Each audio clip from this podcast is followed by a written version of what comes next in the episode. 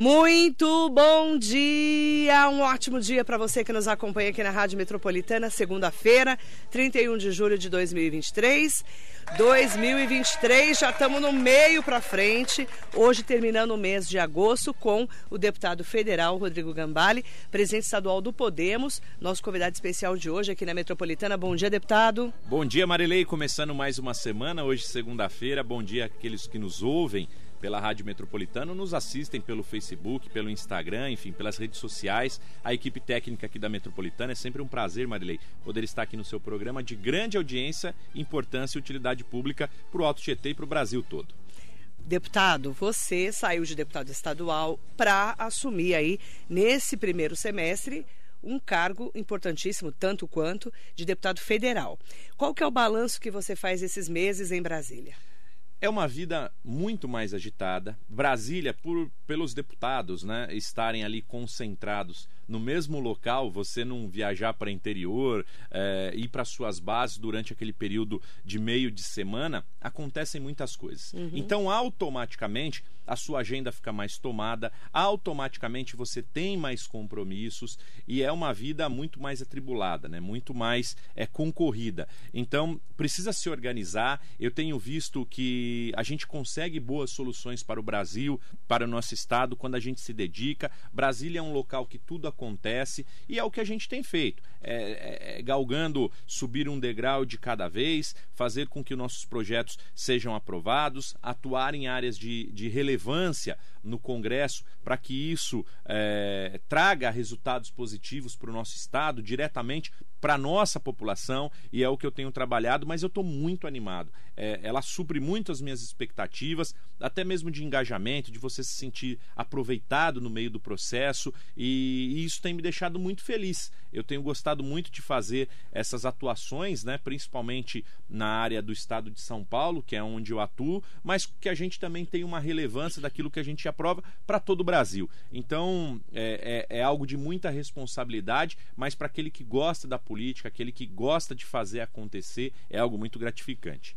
E os projetos? 16 projetos de quê? Quais foram os projetos? Bom, eu tenho projetos para todas as áreas. A gente apresentou alguns projetos é, na área do, do autismo, apresentamos pro, projetos na área de segurança pública também. A gente apresentou alguns projetos que foram apresentados no governo do estado, quando eu era é, deputado estadual, na Assembleia Legislativa, porque quando você apresenta um projeto no estado de São Paulo ou em qualquer estado do país, quando você é deputado estadual e você atua na Assembleia, aquela lei ela só tem vigor caso ela seja sancionada, aprovada em Assembleia, na Assembleia e sancionada pelo governador, ela só faz, ela só entra em vigor no seu estado de origem. Uhum. Então, no Brasil você acaba tendo, quando você está no Congresso, você tem uma atuação nacional. Então, alguns projetos foram importantes que a gente apresentou. É, desses 16, o que eu destaco de maior importância é um projeto que pode revolucionar ah, o Sistema Único de Saúde,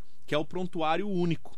Porque hoje nós temos o SUS, que é um sistema único, mas nós não temos integração, por exemplo, entre os estados. Hoje você faz, por exemplo, Marilei, uma tomografia. E aí daqui um mês você, você faz uma tomografia hoje em São Paulo, daqui um mês você está no estado do, do Paraná. E você vai passar por um médico, o médico não sabe seu histórico, você não tem um, um, num sistema eletrônico qual era o, o, seu histórico de problema de saúde, né? Você não tem aquele exame feito e um mês depois a tomografia tem validade para três a seis meses, dependendo do caso específico. Então você não consegue acessar aquilo. Se você fez uma tomografia, por exemplo, num, num posto ou até mesmo num hospital que não tinha alguém é, referenciado para estar tá fazendo aquela análise, você acaba tendo um resultado ou um prontuário subjetivo. Então, o que, que acaba acontecendo com esse prontuário único de saúde? Você integra ele num sistema digital onde se você fez algum tipo de exame ou tudo aquilo que você passou pelo médico em postos de saúde em hospitais, eles ficam registrados como um histórico de saúde do paciente. Uhum. E não importa em que estado, em qual local você for passar, todo aquele médico que acessar, ele vai ter uma segurança maior em te clinicar, porque ele vai entender ali é, todos os problemas que você tem de alergias, remédios, medicações que você pode tomar ou não. Porque muitas vezes a pessoa teve uma alergia, teve algum problema no medicamento, mas ela esquece. E aí o médico sempre pergunta: tem alergia a algum medicamento? Antes de te aplicar. Se você tiver esse sistema digitalizado no Brasil, que impressionantemente nós não temos, você faz com que esse, essa, essas informações elas sejam muito mais fidedignas, fidedignas. E qual é o importante? Caso você utilize um sistema privado de saúde, ele também fica disponibilizado para o SUS e vice-versa. Se você passa, faz algum exame, é, qualquer tipo de procedimento no SUS e precisar depois passar no, no, no, num hospital particular, por exemplo, esse hospital tem um acesso. Então a gente está integralizando todo o sistema de saúde baseado nesse projeto e é o projeto que eu vou trabalhar para que tenha uma aprovação dentro do Congresso de forma mais rápida possível. É, o SUS ele começou com um sistema digitalizado chamado Open Health o ano passado, em 2022, e nesse sistema ele já digitaliza prontuários, mas ele não integra. Então a nossa ideia é fazer essa integração. Isso foi uma ideia de um professor da USP, do Hospital das Clínicas, o professor Everson, médico, uh, uma pessoa que tem sido muito parceira, eu tenho ajudado bastante o Hospital das Clínicas em São Paulo, e eu até tive a oportunidade de dizer também na Unesp, olha, aqueles que trabalham, que atuam nos segmentos, nas áreas, são eles que têm ideias porque eles convivem com aquilo. Qualquer projeto que seja interessante, impactante para o Brasil, para entrar em contato comigo para a gente apresentar no Congresso.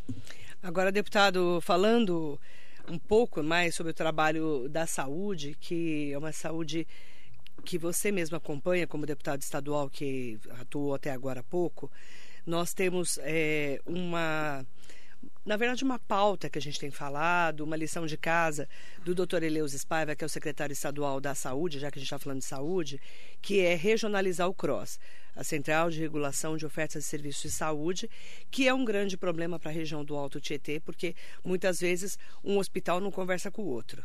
Agora, nós temos o HC de Suzano, que vai chamar Hospital Regional do Alto Tietê, que vai começar a funcionar com vagas importantes aí de cirurgias, até para desafogar a região. E queremos entender o papel também que vai ter o Santa Marcelina de Itaquá, o Regional de Ferraz, o Luzia de Pio Melo, que está lotado e que até hoje a gente não sabe se vai abrir ou não vai abrir o pronto-socorro. Parece que estão aguardando para regionalizar o CROSS. O próprio doutor Arnaldo Pesutti Cavalcante, que é um hospital que a gente não sabe muito bem o que acontece lá dentro, que é administrado direto pelo governo do estado. Como que você está vendo é, essa regionalização da CROSS, a importância disso com esse novo governo Tarcísio de Freitas? Bom, é, primeiramente, Marilei, qual, qual é o grande problema dos hospitais do Brasil? É que 80 a 90% das pessoas que procuram um hospital, elas não necessitariam estar no hospital. Nós temos uma, uma, uma uma ideia no papel, uma teoria dos agentes de saúde comunitários, dos ACS, né? É, que na teoria ela funciona bem, mas na prática acaba não existindo pela falta e ausência muitas vezes desses, desses agentes ou equipes de estratégias da família completas para a gente conseguir fazer atendimento. Então, por exemplo, hoje a, a, a mãe, é, o filho dela está com gripe, o que, que ela faz? Começa a escorrer o nariz, ela leva para o hospital. E aquilo não é um atendimento do hospital. É, eu ouvi um médico dizendo o seguinte: você sabe qual que é a diferença entre urgência e emergência? Urgência é quando o paciente acha que precisa do serviço de saúde. Emergência é quando o médico sabe que realmente aquilo é necessário. Então, onde, funcionam o, o, onde funciona o programa Estratégia de Saúde da Família?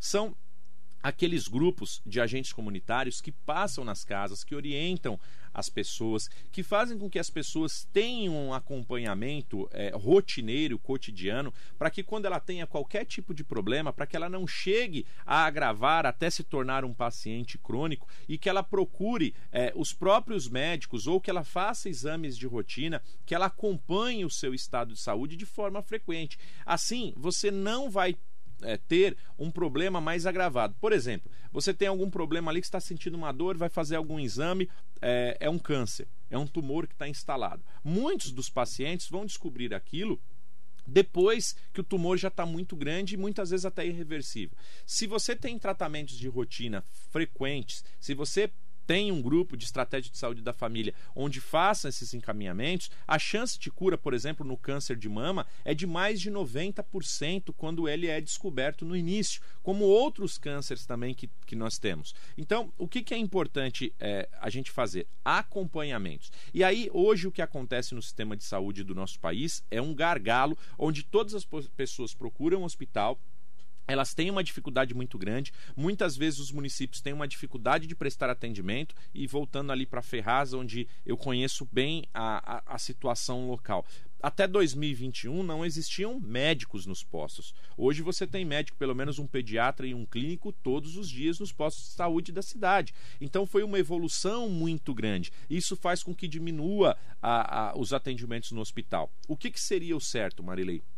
O sistema de saúde municipal oferecer a baixa complexidade com esse acompanhamento, com o programa de saúde da família que realmente funcione, e a alta, média complexidade ficasse ao encargo dos hospitais regionalizados. Até mesmo, se você fala assim hoje, ah, vou fechar um pronto-socorro ali para atender só é, referência, só para aquilo que tiver de transferência, só casos mais graves para não fazer porta. Porque a porta ela consome 80% da capacidade de pagamento e investimento do hospital também. Então, quando a gente acaba fazendo atendimento desnecessário, e você vai para o hospital hoje, porque não importa se você demora duas, três, quatro, seis horas, oito horas, dez horas, você sai com seus exames prontos, você passa ali pelo atendimento. A pessoa não quer esperar aquele tempo num posto de saúde. E hoje nós somos muito imediatistas. Então, por exemplo, se você vai marcar uma consulta lá para frente, você se desinteressa. Esse é o problema que nós estamos tendo. Então, o que a gente precisa fazer é fazer com que funcione como uma, uma, uma um, um, mecanismo ali de um relógio, onde as engrenagens funcionem, funcionem cada um é, no seu local, de, de, de, origem, né, tanto município, como governo federal, como governo estadual, e faça com que as pessoas não cheguem em estágios mais agressivos quando elas precisam de um médico. Então, esse acompanhamento precisa ter, e isso fará com que o sufoco ali no atendimento das portas dos hospitais também diminuam. Isso é, é, é, o mundo ideal? Sim. Pode demorar? Pode, mas precisa estartar. Eu acredito que o governo do estado, na gestão passada, quando ele não abre mais os pronto atendimentos, foi nesse sentido para que o atendimento nos municípios começasse. Mas não adianta pegar e fechar quando o atendimento ainda não é feito de forma correta, quando ainda tem muito problema. Então, não houve uma conversa, por exemplo, com os municípios. Eu acompanhei isso precisa ser um esforço mútuo, onde eh, os entes, tanto os municipais como os do Estado, precisam estar de comum acordo e entender cada um a sua importância e entender o, o resultado e o objetivo final desse projeto. Mas o SUS é algo que a gente tem a se orgulhar, se levar em consideração. Pode todo mundo reclamar, a grande maioria da população reclamar, mas leve em consideração se não houvesse o SUS como na maioria dos países do mundo que não tem um sistema de saúde é, gratuito à população, onde você precisaria pagar um atendimento. Então leve isso em consideração e você já vai ver o quanto o SUS é bom. Então, por exemplo, ontem eu vi, é, na semana passada eu vi uma pessoa reclamando: olha, fui no regional, demorei duas horas para ser atendido. Ele se esquece que há três, quatro anos atrás ele demorava um dia e às vezes nem era atendido. Então, tudo que que, que evoluir, o ser humano também se adapta e ele vai querer sempre mais. Mas a gente tem trabalhado para que isso melhore e tem os dados para mostrar o quanto tem melhorado a saúde na região e a gente tem trabalhado para mais. Agora, quando a gente referencia o cross regional, é importante, Marilei. Só que o que, que nós precisamos pensar também? Nós temos todos os atendimentos necessários para o nosso cross, porque não adianta você não ter um neuro na região e aí você precisar de um sistema cross, você cair numa outra área de região administrativa também. Então, o que, que precisa ser feito? Primeiro, as regiões administrativas, como é aqui o Alto Tietê, ele precisa ter todas as especializações. E aí sim funcionaria bem um cross regional, onde cada região tem um investimento suficiente para que quando você tenha os pacientes daquela área, eles sejam atendidos na sua região. Senão vai ter atendimento cruzado de novo e de nada vai funcionar o regional, na sua análise, melhorou? É o que, que acontece. É, a saúde é um poço sem fundo. Né? E o que, que quer dizer essa frase que a saúde é um poço sem fundo? Leve em consideração o quanto atendia o hospital regional há cinco anos atrás. Atendia uma média de 14 mil pacientes no pronto-socorro mês. Hoje atende mais de 20 mil. É, quantos pacientes eram atendidos pela pediatria? Zero. quantas crianças são atendidas hoje. Foi instalada uma equipe lá para atender 2.500 crianças mês, atende uma média de 6 mil crianças mês. Quantas pessoas eram atendidas na área de psiquiatria? Zero. Quantas pessoas são atendidas hoje? Tem 10 leitos de psiquiatria. Reabriu o leito de psiquiatria. Na, na pediatria, haviam zero leitos. Hoje tem 43, 10 de UTI. Para o mês de, de outubro agora, uma das entregas e, e, e ela está é, caindo né, em concordância com o aniversário da cidade de Ferraz, serão entregues 20 leitos de UTIs dentro do hospital. O sexto andar daquele hospital, de nove andares, nunca foi inaugurado. Era um galpão. Vai ser entregue agora no mês de outubro. São 20 leitos de UTI. Então, muita coisa melhorou. Quantas pessoas conseguiam fazer exame de imagens lá duas vezes por semana? Hoje tem um sistema da FID, que é empregada do governo do estado, contratado pelo governo do estado, tem exames de imagem 24 horas por dia. São N motivos que eu posso lhe dar de melhoria. Mas por que, que eu digo que é um saco sem fundo? É natural, Marilei, que quando a saúde melhora, ela tem uma maior procura. Então nós tivemos um problema do hospital de Poá, por exemplo, que fechou. E aí as pessoas procuravam mais o regional, principalmente na área de pediatria. O Luzia de Pinho Melo não estava funcionando pronto atendimento. Aonde as pessoas vão? Muitas vão no regional. Ah, o próprio é, Marcelina, Santa Marcelina, fechou a porta é, de atendimento, só referenciado, só transferência, onde as pessoas iam regional, automaticamente isso aumentou em 30% o atendimento do hospital. E na pediatria dobrou quase triplicou a quantidade de atendimento que era esperada. Eu quero. Ó, tem várias perguntas aqui. Daqui a pouco nós vamos tocar em vários assuntos também aqui regionais. Mas, por exemplo, eu vou, vou ler a, claro. o questionamento da Roseli Soares de Ferraz. Roseli, bom dia. A Rede SUS está uma vergonha. Estou aguardando o ortopedista há mais de dois anos e até hoje não consegui essa consulta. Fisioterapia estou aguardando desde janeiro e nada de ser agendado. Nada está bom na rede pública, segundo a Roseli. E o Paulo, o Paulo Ferreira da Silva, o Paulão, pergunta para o deputado por que Ferraz ainda está tem essa demora para fazer exame, o deputado prometeu que isso ia mudar e não mudou nada para fazer exame, ficamos na fila de espera. Então, ele precisa dizer qual é o tipo de exame, porque, por exemplo, tem hoje mais de 15 tipos de exames é, de diagnósticos que são feitos na semana lá. Então, nós temos uma fila zerada de raio-x sem laudo, nós temos uma fila é, zerado de diversos tipos de exame, de mamografia, por exemplo, que a fila em 2021 era de mais de 4 mil mulheres aguardando é, exame diagnóstico de algo que poderia ser fatal caso ela não descobrisse. Então, tem é, dezenas de exames nas cidades que estão sendo realizados num período aí de uma semana, 15 dias. A fila está zerada em diversos tipos de atendimento. Vai ser feito feito agora também um atendimento de catarata, onde a gente espera eh, zerar a quantidade de pessoas que esperam cataratas com mais de 2 mil eh, exames e aí aqueles diagnosticados farão as cirurgias. A nossa ideia é fazer uma quantidade, isso emenda parlamentar que eu encaminhei para a área da saúde. A nossa ideia é fazer mais de 2 mil cirurgias de catarata. E é algo muito importante que a pessoa entra cega e sai enxergando. Ela entra, cinco minutos depois ela sai e ela está enxergando normalmente numa cirurgia de catarata. Então isso também tem um impacto muito grande. O que, que a gente precisa entender? A cidade, ela deve, ela quando a, quando a prefeita assumiu, ela devia um orçamento inteiro, inteiro, inteiro.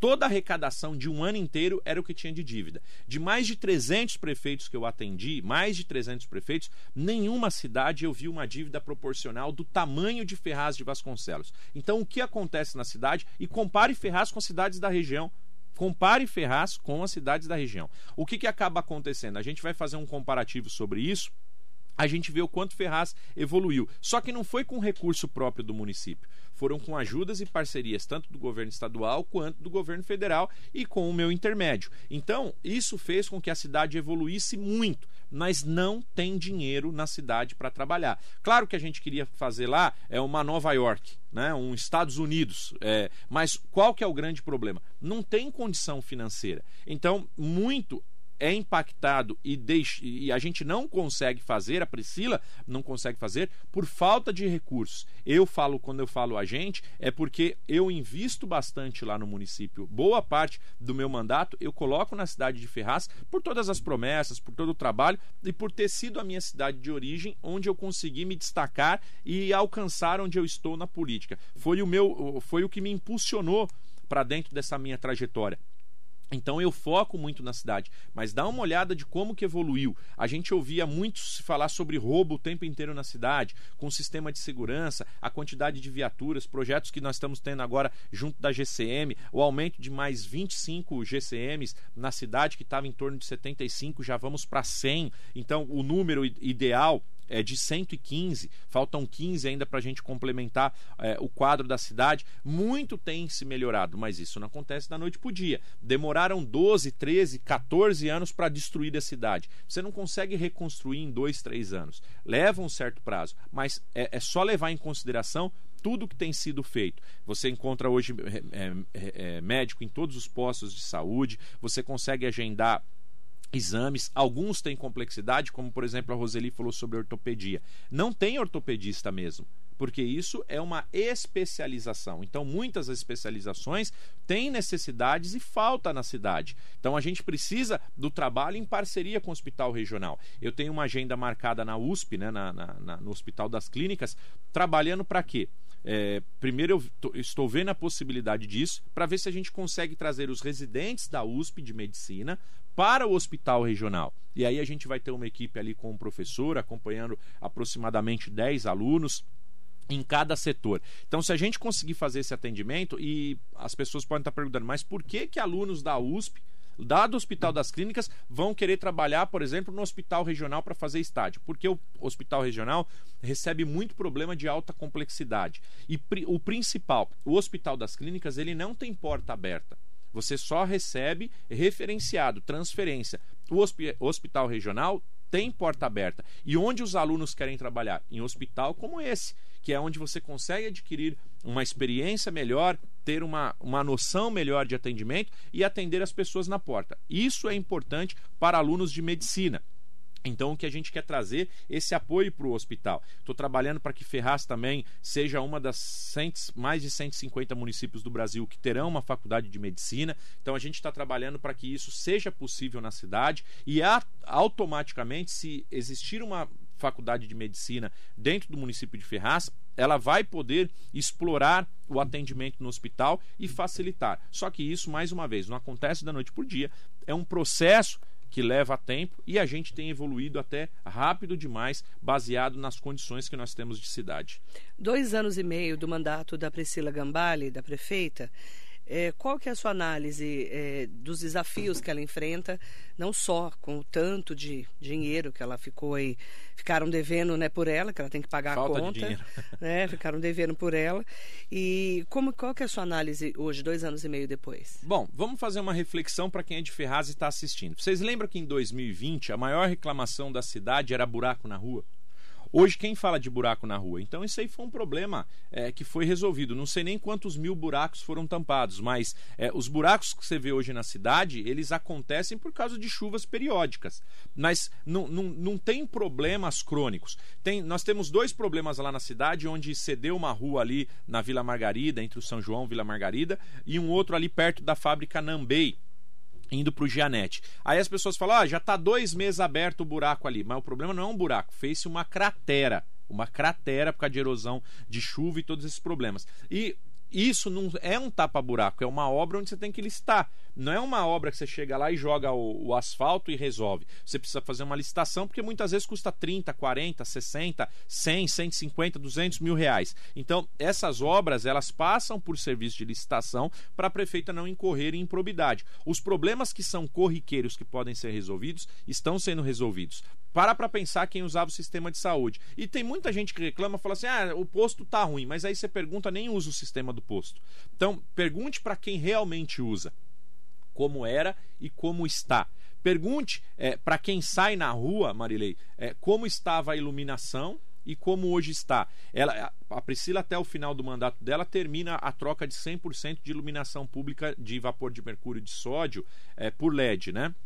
E hoje já tem 60% da cidade com iluminação trocada. Como a cidade era uma escuridão e como está hoje. Então, todos esses atendimentos, tudo que você vai vendo, se você for fazer um balanço, as obras que eram paradas, o centro de convenções que foi retomado, infelizmente a, a, a, prefe... a empresa que fez um TAC, que é um, um termo de ajuste de contas de conduta de contas com o município não cumpriu o término é, da construção do próprio centro de convenções, mas já está em fase de licitação para a própria prefeitura terminar. Então, já que a empresa não terminou, e aí muitos falam, mas por que não fez antes? Porque tem prazo. Quando você faz um acordo com a empresa, ela tem que esgotar aquele prazo para ela não te processar e depois travar a licitação. O mesmo acontece nas casinhas ali da Vila São Paulo.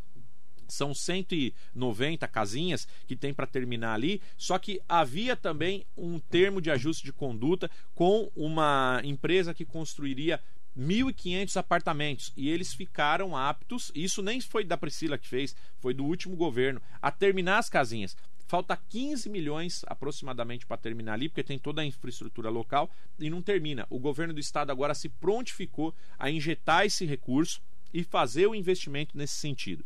A Priscila deve anunciar aqui a construção de mais de 500 unidades, né, tanto de casas quanto também de prédios, de apartamentos, para as pessoas em área de risco. E algumas delas já estão fechando parcerias de mais 300 unidades que já estão perto de entregue de construção, onde a prefeitura, juntamente com o Estado, fez uma parceria com uma empresa privada e ela está vendendo para o Estado, para o sistema de CDHU, 300 unidades que está perto de ser concluído. Então isso vai gerar mais de 800 moradias para Ferraz. Aí você fala, poxa, 800 moradias é um número bom, né? Sim, só que hoje o déficit de moradia na cidade é de 20 mil famílias. É de 20 mil moradias. Então, quanto tempo, há quanto tempo não se faz uma casa popular, por exemplo, em Ferraz? A última que eu não sei era para ter sido 2006, que era o Morar Bem, que são essas 100, 190 casinhas que não foram entregues. Mas a última tem perto de 20 anos que foi o Itajuíbe, o CDHU do Itajuíbe, que foi pega último, São né? Paulo, isso, que pega São Paulo com Ferraz ali na divisa, onde a parte, onde juntando ali todos os apartamentos tem em torno de 5 mil, 5.500 apartamentos, mas a minoria fica em Ferraz é. e nós conseguimos a regularização de lá para que todas as pessoas tenham a sua escritura do imóvel que há 20 anos ninguém teve. E também do CDHU, 2.044 apartamentos, onde ninguém também tinha a sua escritura. Aquele que tinha, já havia pago é, pela, pela, pela, pela moradia não tinha direito, porque não foi regularizado, nem o local foi regularizado, e aquele que estava pagando não tinha nenhum contrato é, daquilo que ele tinha. Então, hoje, 100% desse CDHU Chacon Muriel, que é no Parque São Francisco, já foi regularizado. Quem pagou já recebeu suas escrituras e quem ainda não terminou de pagar já tem o seu contrato. Então foi um trabalho do nosso mandato que foi realizado, juntando aí uma regularização fundiária de mais de, de 7 mil moradias e fora a prefeitura que tem entregado lá no Jardim das Flores, Recanto dos Pássaros, muitas entregas também de regularização fundiária. E por exemplo é, o Vista Verde ali o bairro ali a Vila Piauí que fica na divisa também que nunca teve água esgoto hoje está recebendo instalação. Se você passa lá dá até medo Marília. A quantidade de emaranhados de fio o risco iminente que tem ali de um incêndio e, e ser fatal para aquelas pessoas já em boa parte do bairro já está sendo instalado rede elétrica um trabalho da prefeitura também para regularização disso eu quero agradecer ao Frank Tuda pela participação especial aqui junto com a gente no Facebook. Bom um dia, abraço, Marilei. Frank. Bom dia, Marilei, ao deputado Rodrigo Gambalha. Agradeço o deputado pelo apoio ao Bunkiô de Mogi. O Frank é um grande parceiro, é uma pessoa muito centrada, ele, o Daniel, é, no trabalho que faz, o tamanho da importância que o Akimatsuri, que o, o, o Bunkyo tem hoje, não só para a comunidade japonesa, mas para toda a cultura é, de Mogi das Cruzes, da região, do estado de São Paulo. Então, é, é essa garra que eles têm em cada vez mais cultivar essa cultura dentro da nossa cidade, para o nosso estado, é impressionante e não tem como não auxiliar e não ajudar uma equipe tão promissora e tão dedicada como essa do Bunkyo, o Sussuno, o Frank, o Daniel, todo, todo, toda a galera lá eu quero deixar um grande abraço a todos vocês que faz um trabalho imprescindível para a cultura Exatamente. japonesa continuar né, com a tradição. Da última vez que eu fui lá no Bunkyo, teve a noite eu do Sukiyaki. Você foi, você foi lá também? Eu cheguei um pouco atrasado porque eu tinha ido no, no Sukiyaki do Itapeti também. Depois eu passei lá no do Bunkyo. Quero agradecer o Jun, o Jun Abe, né, o Juliano Abe, que ele que preparou meu Sukiyaki lá, chefe nota 10. Melhor uhum. Sukiyaki que eu comi na vida foi aquele lá que ele preparou. Jun, forte abraço para você. Obrigado. Jerusa Reis, doutora Jerusa Reis, mandando um bom dia para você. Bom dia, doutora. Bom dia, deputado querido. Gratidão por estar engajado no projeto pelo diálogo interreligioso e de tolerância religiosa com Gabriel Grimber. É o nosso projeto Cultura pela Paz. O Gabriel tem, foi, foi agora lá em, no Congresso, foi em Brasília, né? uhum. né? A gente fez uma, uma, uma tour lá no Congresso, também em todas as dependências ali na região. E, e, ele tem feito um trabalho muito impactante, muito importante para isso. Fez algumas reuniões aqui na prefeitura de Mogi, eh, levando representantes de todas as entidades, religiões. Então, o Gabriel tem feito eh, um trabalho importante e tudo aquilo que ele se dedica, ele faz com maestria. Um grande abraço ao Gabriel Grimber. Mandar bom dia para o vereador Eduardo Ota, mandando um bom dia especial para você. Meu e... vereador aí, ó. Bom dia, vereador. A Cristina Seguerra está aqui com a gente. Bom Cris, dia, bom Cris. Dia. Bom dia também para todas e todos que estão aqui na região do Alto Tietê. Aproveitar para a gente falar sobre um assunto que está. Eu, eu, até brinquei aqui, brinquei de maneira séria, entre aspas, né? É, que o governador veio, o governador Tarcísio de Freitas veio trazer a favela dos sonhos para Ferraz e mandou o pesadelo do pedágio para Mogi das Cruzes, ressuscitando um assunto que o Rodrigo Garcia, o ex-governador, tinha dito que não teria e que ele também, em campanha, falou que não caberia um pedágio na Mogi Dutra. Qual a sua opinião?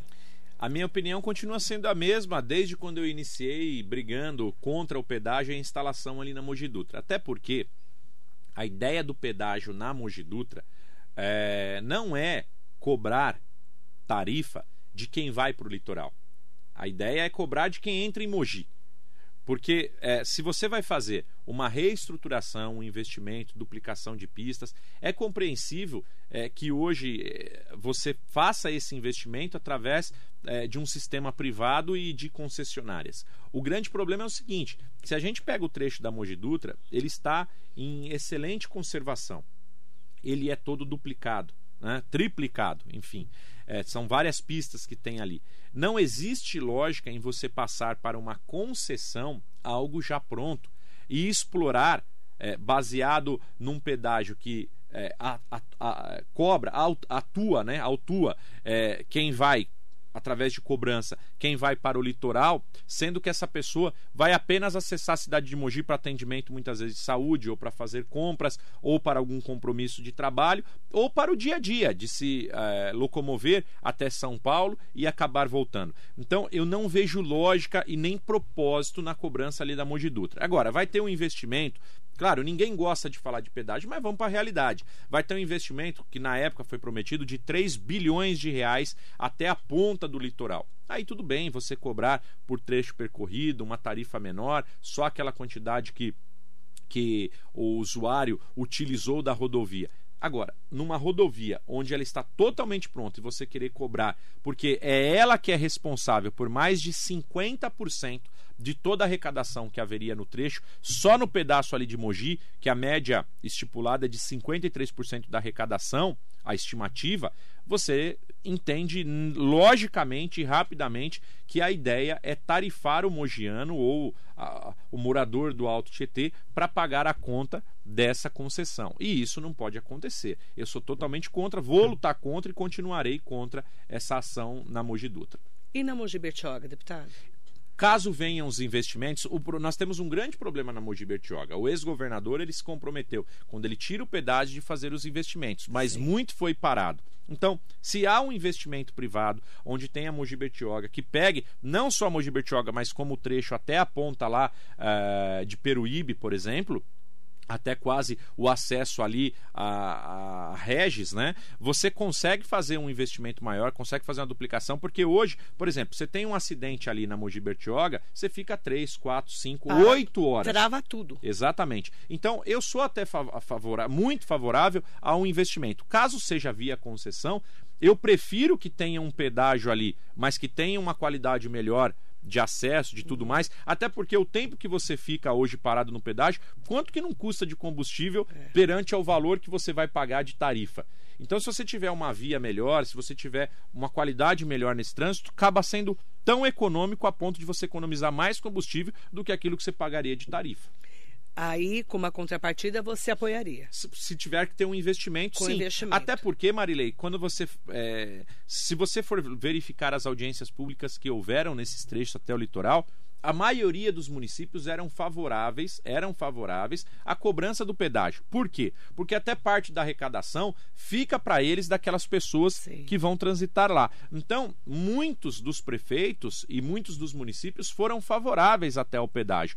Quando você tem um investimento de 3 bilhões, na ordem de 3 bilhões, não é fácil o próprio Estado fazer. O Estado hoje ele perdeu muito é, poder de investimento. Claro que com a reforma é administrativa, isso teve uma certa retomada. Mas se você faz um investimento nessa ordem e faz uma duplicação de pistas, dá uma qualidade de vida melhor, é como todas as rodovias hoje estão no nosso país, ou melhor, no nosso, no, na nossa São Paulo. Das 20 melhores rodovias que nós temos no Brasil, 19 delas estão em São Paulo mas muitas delas são pedagiadas. Então, se você tem um, um, trabalho de segurança, um serviço, por exemplo, quanto que te custaria se você fura um pneu aí nessa, nessas estradas esburacadas? O uhum. quanto vale a segurança da sua família? Então, se o Estado não está cumprindo com isso, como a maioria dos estados do país não estão, quando você entra numa, numa BR, você até vê, na maioria delas, um bom serviço feito pelo governo federal, mas quando você entra numa estadual, você vê a dificuldade que é, as estradas todas esburacadas. Então, quando você consegue fazer essa contrapartida, contrapartida até vale o investimento.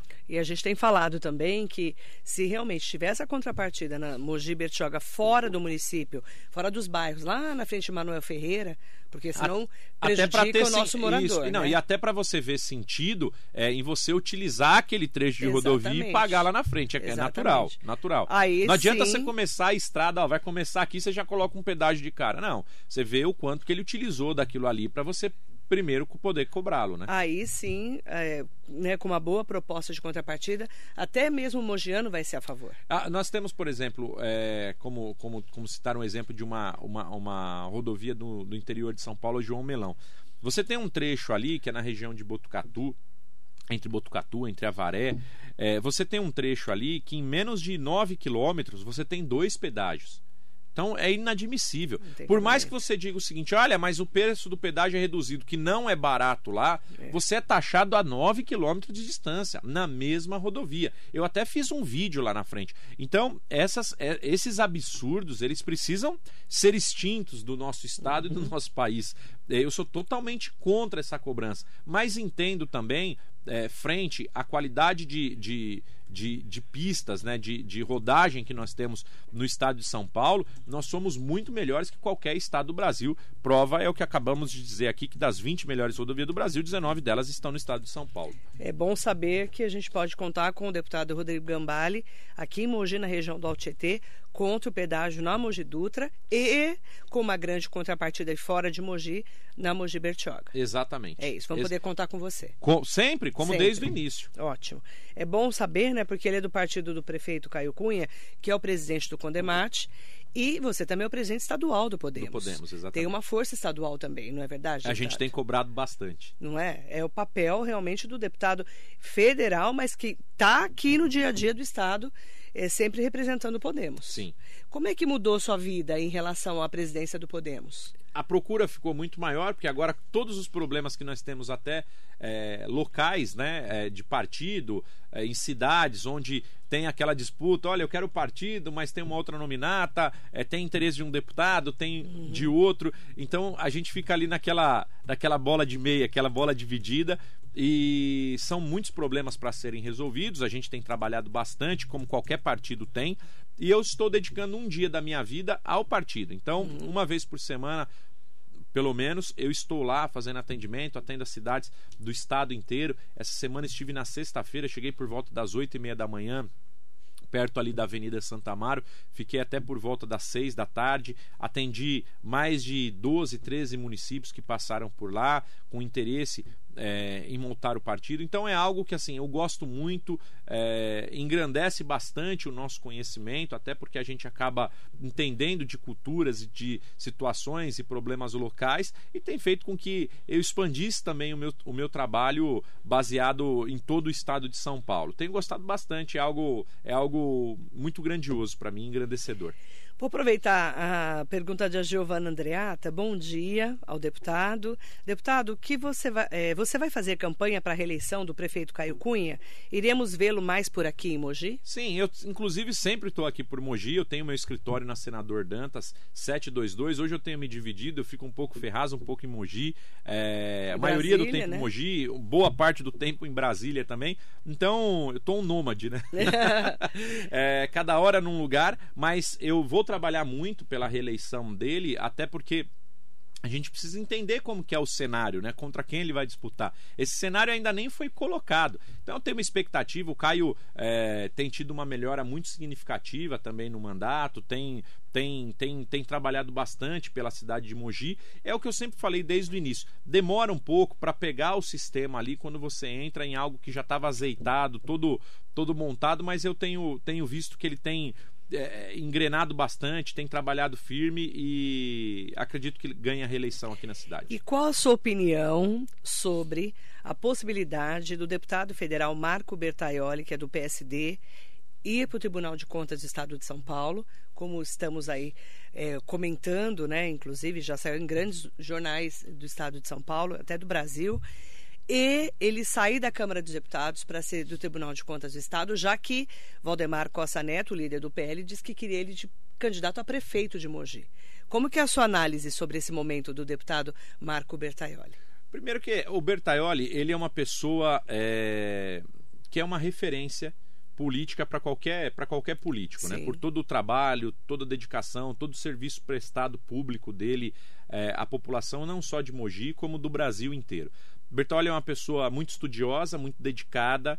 A gente vê que para ele a vida é, é, é, é, nítido, claro e notório que ele entende que a vida é um eterno aprendizado. Então você vê que ele sempre está se engajando em novas causas. É uma situação de escolha dele, que a primeira coisa ele precisa escolher. Ele precisa falar, não, eu quero ir para o Tribunal de Contas e depois ele passar pelo crivo da avaliação ali, votação da Assembleia Legislativa, do governador, e acabar é, ocupando o posto. Para nós termos um mogiano, alguém da região, é muito importante dentro do Tribunal de Contas. E é claro, o, o Bertaioli, se ele acabar ocupando essa cadeira, eu tenho certeza que ele terá um destaque muito grande, até pela sua evolução e por fazer bem feito tudo aquilo que ele se compromete em fazer. Então é de uma escolha dele, natural, e caso ele seja aprovado, como eu tenho visto é, que o assunto está muito quente né, muito, na imprensa, muito. em tudo quanto é lugar, eu tenho certeza que de todos os parlamentares que eu vejo, ou daqueles que pleiteiam é, esse cargo, eu nunca vi publicamente ele dizer que quer realmente ir para o Tribunal de Contas do Estado. De todos aqueles que pleiteiam, eu vejo significativamente ele muito à frente. Então, caso seja de escolha dele, eu tenho certeza que ele fará um grande mandato aí, ele, ele, ele, ele terá um grande exercício na frente do Tribunal de Contas do Estado e dará muito orgulho é, para todos nós aqui da região. Então, é, mais uma vez, acho que é uma escolha muito particular, né? Ele, como parlamentar, é excelente, fez muito pelo Brasil, não vou nem nem falar só por Mogi, pelo Brasil, fez muito pelo Brasil, tudo que ele trabalha no, no empreendedorismo, é presidente da frente parlamentar é, do empreendedor. Então, isso faz com que a gente tenha orgulho né, da, da atuação e do trabalho dele e, e, e é uma escolha pessoal. Mas se eles realmente vai para o Tribunal de Contas do Estado, muda a correlação de forças da política de Mogi. Ah, exatamente. Eu não sei o quão é, vai acabar sendo a atuação na parte da política, quem fará a substituição de espaços dele, porque principalmente né, na política não existe vácuo. Né? É, mas é difícil de ocupar um espaço é. de um é. recordista, recordista de voto como ele. 80 é, mil votos para deputado. 80 mil votos, é 35% voto. de, dos votos válidos do município, numa cidade é, de região metropolitana, é. você conseguir um número como esse é, é, é um absurdo, é né? é fantástico. Que é o que o Valdemar falou Exatamente. numa entrevista que ele concedeu na homenagem ao seu Valdemar, o pai dele, de 100 anos. Ele falou muito sobre isso. Ele falou que 80 mil votos tem que passar, a eleição vai ter que passar pelo deputado Marco Bertaioli. Mas se ele sai do cenário, muda a correlação de forças, né, deputado? Exatamente. E aí a gente não sabe como vai ser. Isso. Não, não dá para saber porque assim, ainda nós não vimos as cartas postas. Exatamente. Né? A gente não, tá, não, não sabe bem como é que vai ficar, quem seria o sucessor. Cenas dos próximos capítulos. É, tem que aguardar. A gente está aqui acompanhando para e passo, inclusive, é, sempre tentando entender aí qual que vai ser a decisão do deputado Marco Bertaioli. Deputado, é, agradecer muito a sua participação especial aqui na Rádio Metropolitana. Mandar bom dia para tantas pessoas queridas que estão aqui com a gente. Lucas Secário, do Novo, está aqui conosco. Bom dia para o vereador Otto Rezende, mandando um bom dia especial para você. Bom dia, Otto. É, bom dia ao deputado Rodrigo, que representa muito bem a nossa região. O secretário de Mobilidade Urbana da Prefeitura de Mogi, Caio Luz, mandando um bom dia também para você. Um abraço, Caio. Estive e... com o Caio semana passada, lá no Caio partido. Luz. É, sexta-feira. E mandar em nome deles né, um bom dia especial para todas e todos. E o que, que a região do Alto Tietê pode esperar de você nesse segundo semestre? Bom, a gente vai trabalhar principalmente, eu tenho focado bastante nos projetos também a nível nacional, mas a gente quer fazer muito investimento de recursos aqui para a nossa região. Então, é, a gente cadastrou aqui de emenda para Mogi das Cruzes 1 milhão de reais, 500 mil para infraestrutura, 500 mil para a área da saúde. Ah, nas emendas agora que nós teremos no final do ano, vou fazer mais cadastros aqui para a cidade. Hoje o investimento só de emendas parlamentares do nosso mandato passa da casa aí dos 5 milhões de reais. Então, a gente tem trabalhado muito forte por fortalecimento dos atendimentos no Luzia de Pinho Melo, também no Hospital Regional de Ferraz, trabalhando para abertura é, de atendimento do Hospital das Clínicas em Suzano. Então, tudo isso faz parte do nosso esforço para que a gente consiga ter um investimento cada vez melhor aqui para a nossa região. Quero trabalhar firme e forte também para que não paralisem, né, para que continuem a todo vapor as obras do Hospital Federal de Arujá, também que seja concluído o Hospital eh, Federal de Suzano, porque quando a gente tem uma qualidade de saúde numa cidade, uhum. você desafoga a outra. Quantas pessoas de Ferraz, de Poá, de Suzano não procuram muitas vezes a saúde de Mogi por ser uma referência e acabam criando um gargalo no município de Mogi das Cruzes. Então, é, é importante que a gente trabalhe pela independência e a qualidade é, individual de saúde de cada município para que a gente não transfira nossos problemas para os demais. E é isso que eu quero trabalhar, para que cada município seja autossuficiente no seu atendimento de saúde e para que a gente tenha um fluxo melhor. Aí sim a gente pode pensar num cross regionalizado, exclusivo para cada região, porque a gente sabe que os serviços são atendidos e serão é, bem resolvidos. Eu quero agradecer muito em nome do presidente do Clube de Campo de Mogi das Cruzes, o Bosco, mandando um grande abraço para você. Um abraço, Bosco. Obrigado aí por estar acompanhando o nosso programa. E agradecer também a sua participação especial. Obrigada, viu, Obrigado, deputado? Marilei. Marilei, posso fazer um, um comercial aqui? É, aí eu deixei por último. tá. Aqui porque o Felipe Melo está falando que não vê a hora. Vou até ler o recadinho é. dele, que eu achei tão interessante, para você falar do assunto para a gente fechar. Tá. Danilo Melo, não foi o Felipe, foi o Danilo. Bom dia, Marilei, ao deputado Rodrigo Gambale. Estou ansioso para chegar o próximo dia 7 para o início do curso e parabenizar o deputado por essa iniciativa, que com certeza será muito válida para quem busca sair vitorioso. Forte abraço. Explica o que, que ele está falando aqui. Tá. Marilei, a gente fez um, um, case né, dos resultados de eleições, tanto de derrotas, onde eu ajudei a coordenar campanhas e acabaram não sendo tão bem sucedidas, que eu costumo dizer que na derrota você aprende mais. Porque quando você perde, você entra para debaixo da cama, né? Que você fica, claro, cabisbaixo, e você fica avaliando ponto a ponto onde foi que você errou, você quer descobrir o erro. Então, se você para num momento de reflexão, você consegue aprender muito mais na, na derrota do que na vitória vitória. Não posso ser hipócrita de dizer que a gente gosta de ser derrotado, mas a derrota é importante até mesmo para o nosso crescimento. Você não pega ninguém que é vitorioso que não perdeu um dia ou não perdeu diversas vezes. Então, houveram diversas eleições onde eu participei, não como candidato, eu tive a a, a, benção né, de não ter perdido nenhuma eleição onde eu me candidatei. Mas as que eu participei, eu perdi diversas. E isso criou um, um, uma certa casca ali, né, um certo conhecimento onde a gente possa é, conseguir transmitir isso para as pessoas. Então a minha ideia é fazer um curso político, e esse curso está se chamando de Eu Eleito, que é um Instagram que eu tenho.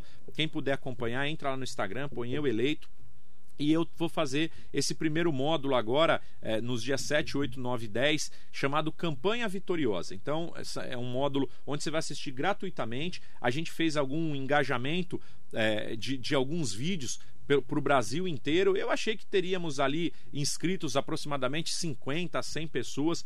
Hoje, no dia de hoje, nós já temos mais de 4.500 pessoas inscritas em todo o Brasil. Não sei se todas assistem ao vivo, mas o pessoal da equipe que tem trabalhado nisso comigo e que já entendem de cursos, né, para fazer uma plataforma, para aprender de forma adequada, eles disseram que é uma média ali de 5 a 10, 15, 20%.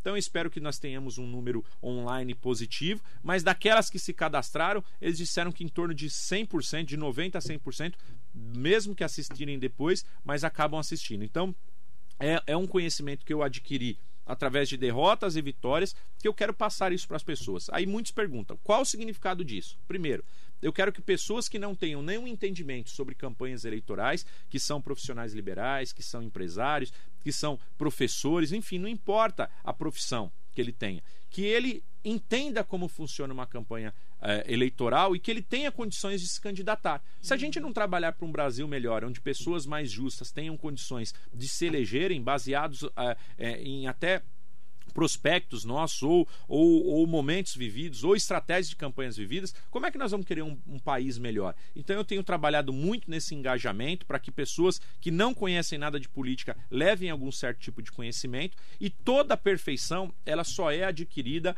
é, com muito treino. Treino, treino, treino, treino. Então muitas pessoas acabam não conseguindo ter é, conhecimento sobre campanhas porque as campanhas ocorrem a cada dois anos e você só é bom naquilo que você pratica diariamente. Então é algo que eu tenho me dedicado bastante e eu quero compartilhar, transmitir isso com as pessoas do Brasil como um todo e facilitar para quem não tenha nenhum conhecimento ter um certo tipo de aprendizado e incentivar uhum. com que cada vez mais pessoas se candidatem no mundo da política.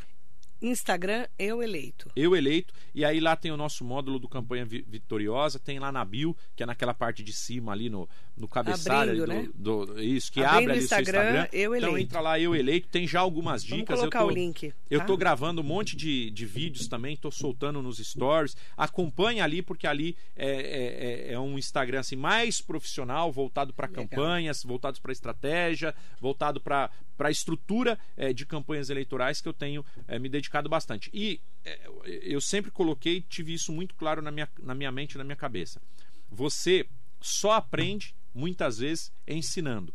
Quanto mais eu conseguir transmitir conhecimento, mais eu consigo consolidar aquele, investimento, aquele conhecimento dentro de mim. Então, é, investir nos outros é investir em você mesmo.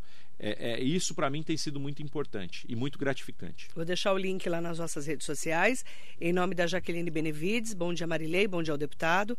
Foi uma honra recebê-lo no Fiscaliza Mogi no período eleitoral. Obrigado, Jaqueline, um prazer. Parabéns pelo trabalho que vocês prestam aí para a cidade e para toda a região. Em nome da Jaqueline Benevides, muito bom dia para você. Ótima semana. Obrigada, deputado. Obrigado, Marilei. Bom dia a todos. Ótima semana para cada um. E essa semana estamos voltando do recesso. Recesso que foram apenas duas semanas, né? É, mas eu não parei de trabalhar em nenhum momento. Fiquei em Brasília nesse período, fazendo diversos atendimentos lá dentro do gabinete. E a gente quer trabalhar cada vez mais. Obrigado. Obrigada e muito bom dia. Mogi diz não ao pedágio. A metropolitana também diz não. Não. Não. Metropolitana.